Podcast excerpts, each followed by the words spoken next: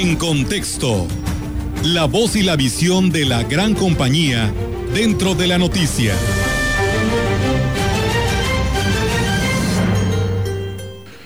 Tiempo de lanzar los cohetes, tiempo de recoger las varas. El refranero popular es sabio y encierra mucho de verdad. Desde el mes de marzo del año anterior, las autoridades de salud dieron a conocer los lineamientos para protegernos del coronavirus mediante una campaña en radio, televisión y medios electrónicos. Desde el principio fueron claros al respecto. El uso del cubreboca, el lavado de manos y la reclusión voluntaria era la única manera de protegernos y por ende proteger a los demás ante la ausencia de una vacuna que nos inmunizara. Solo la observancia de las disposiciones ya mencionadas podría ponernos a salvo. Sin embargo, la idiosincrasia del mexicano, la terca tendencia a brincarnos las trancas, de no reconocer autoridad ninguna, se impuso al inicio de la contingencia, alimentada en parte, y esto es penoso decirlo, desde la más alta tribuna del país, las estampitas milagrosas, el no pasa nada, hay que abrazarnos y cosas por el estilo que también en nuestra ciudad presenciamos con un alcalde que se oponía al cierre de comercios. Después de declarada la pandemia, hay que reconocerlo, los casos fueron a la baja y sobre todo en la Huasteca Centro y Sur.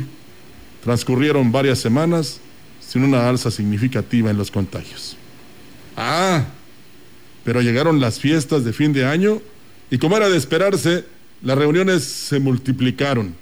La gente salió a las calles a comprar los regalos. No faltaron las familias reunidas para una carne asada, pero sobre todo vimos las tiendas de autoservicio y la zona de mercados repletas de gente de todas las edades.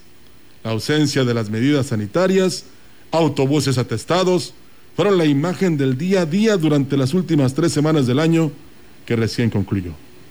¿Y las consecuencias? No se hicieron esperar.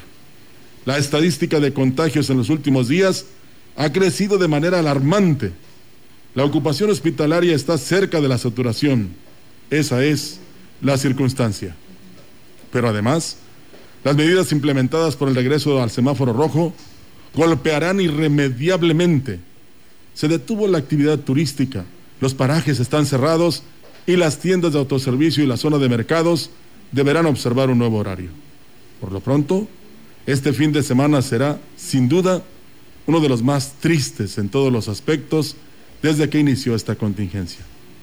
Veremos, desafortunadamente, una ciudad semiparalizada, con sus calles vacías, hospitales llenos y, por desgracia, un ambiente de tristeza en muchos hogares potosinos.